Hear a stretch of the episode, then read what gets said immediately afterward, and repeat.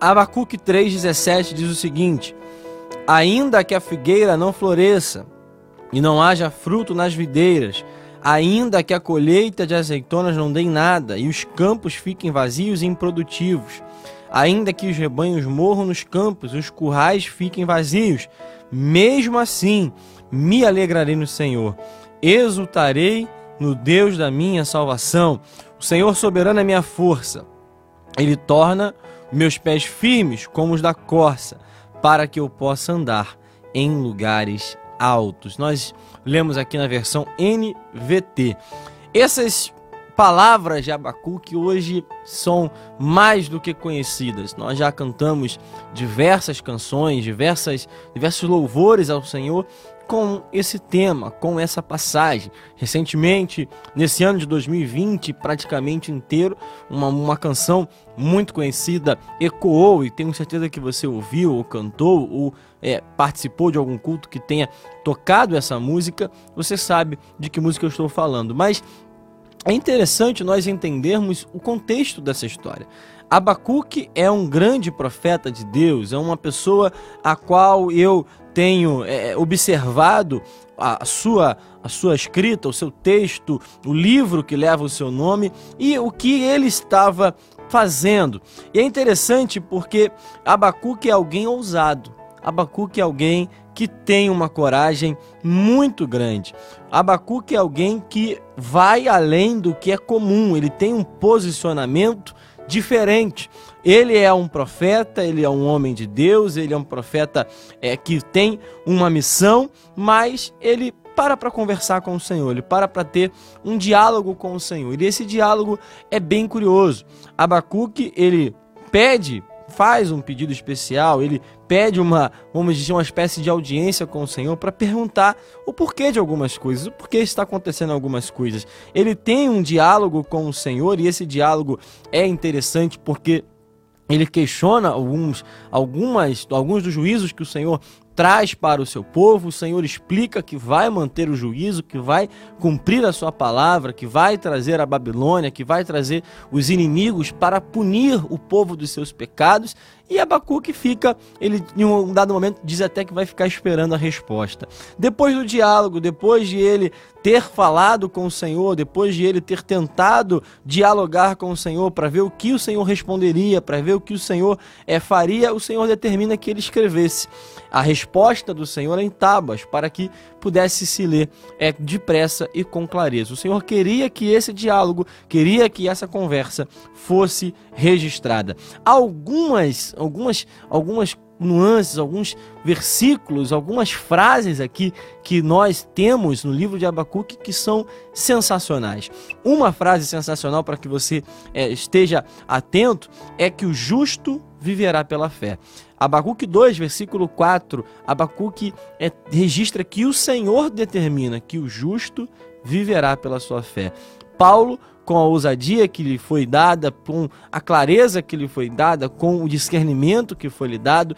Lá em Romanos ele traz exatamente o princípio da justificação pela fé, utilizando aquilo que o Senhor falou com Abacuque. Então Abacuque é alguém que tem importância magnífica. Abacuque é tão ousado que depois de ouvir a resposta do Senhor, depois de ouvir aquilo que o Senhor faria, ele faz um pedido ainda mais especial. Ele pede para que o Senhor avive a sua obra, renove os seus feitos no seu tempo, que faça coisas extraordinárias ainda na sua geração, porque ele está acostumado àquele Deus que ele ouviu no passado, fez coisas maravilhosas, fez coisas extraordinárias e agora Abacuque faz um pedido especial ao Senhor: Senhor, realiza de novo, faça de novo em nossa geração, faça no nosso tempo, faça no meu tempo. Eu quero ver aquilo que o Senhor fez no passado no presente. Ah, irmão, se nós tivéssemos esse posicionamento ou esse desejo, essa vontade, essa ousadia de querer experimentar coisas extraordinárias em nosso tempo.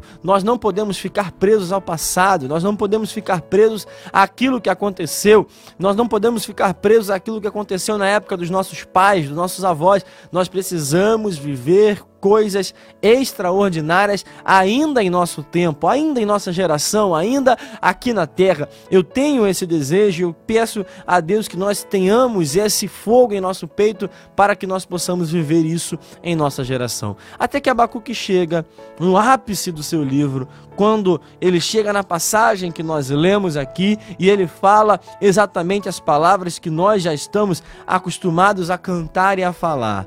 Ainda que a figueira não floresça, ainda que não haja fruto na videira, ainda que o produto da oliveira minta, como dizem outras versões, ainda que não haja a plantação adequada. Nós vamos lembrar que Israel é uma nação, Judá é uma nação que está é habituada com a agricultura, habituada com a colheita, com a prática da colheita. A economia daquele povo, a economia daquele lugar, a economia desse país, podemos dizer assim, estava atrelada exatamente à qualidade dos seus produtos agrícolas.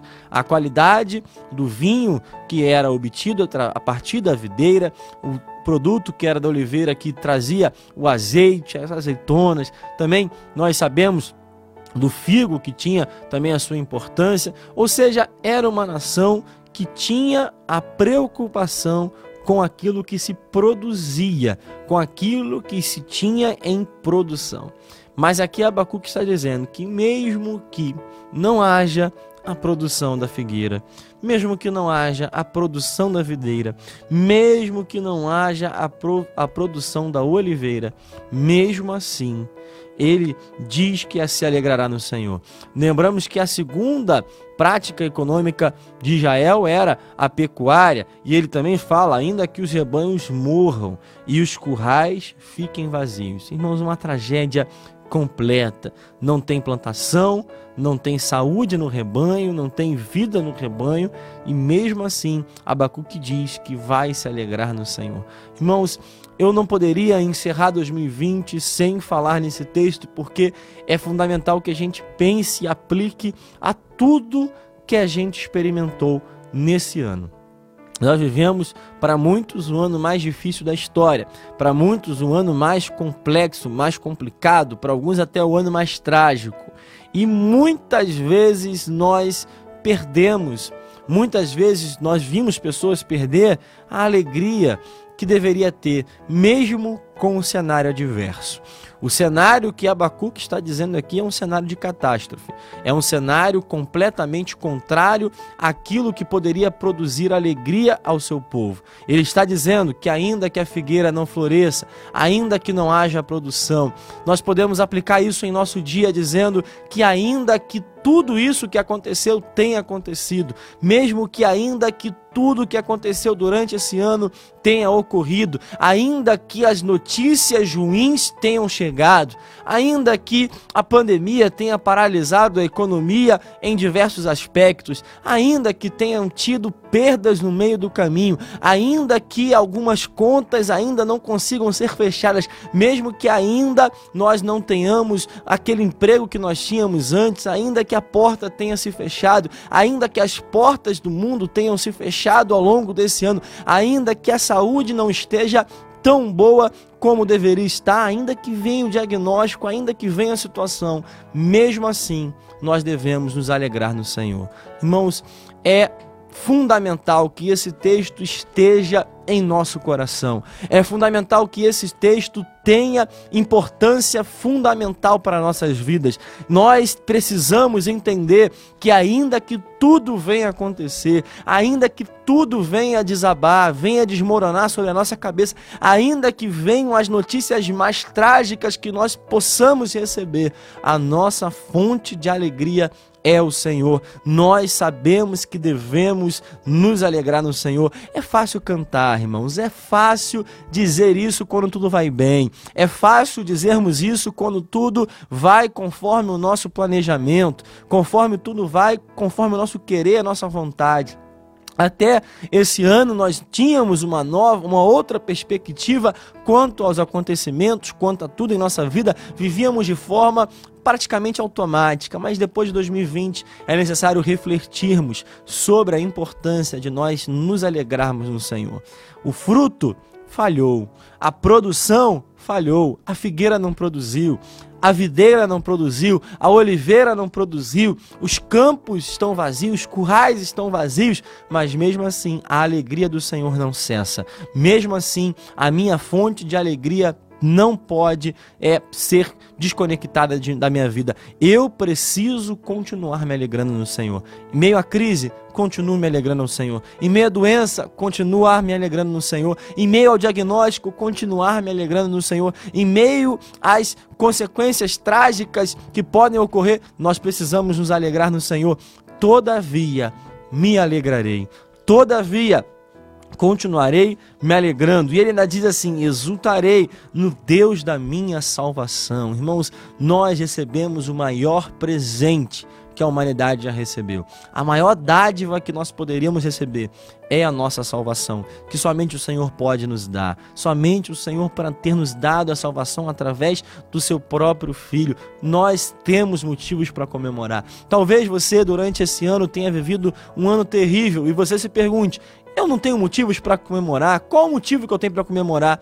Comemore, porque o Senhor te deu a salvação. Comemore, porque o maior presente, o maior milagre, a maior dádiva que nós poderíamos receber, nós recebemos através da morte de Jesus, através do Calvário, através do sacrifício de Cristo. Nós temos salvação. Esse é o motivo que nós devemos nos alegrar todos os dias. E ele continua dizendo: O Senhor soberano é a minha força.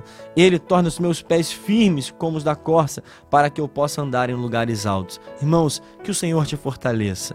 Que o Senhor te dê força, que o Senhor seja a sua força, que o Senhor possa te fortalecer. Ah, mas foi um ano de angústia, foi um ano difícil. Que o Senhor te fortaleça, que o Senhor seja a sua força, porque, como diz o texto, Ele torna os seus pés firmes, Ele deixa com que os, faz com que os seus pés tornem-se firmes para que você continue caminhando e continue caminhando com estabilidade. Você não vai tropeçar, você não vai cair, você não vai fraquejar, você não vai escorregar no meio do caminho, porque o Senhor torna os seus pés firmes. E quem tem pés firmes continua prosseguindo, continua progredindo, continua caminhando em direção àquilo que o Senhor tem, continua caminhando em direção ao propósito, ao alvo que foi estabelecido. Irmãos, que o Senhor te faça exatamente assim, com os pés firmes para continuar a caminhada até o final, Todavia, se alegrando no Senhor em meio às circunstâncias,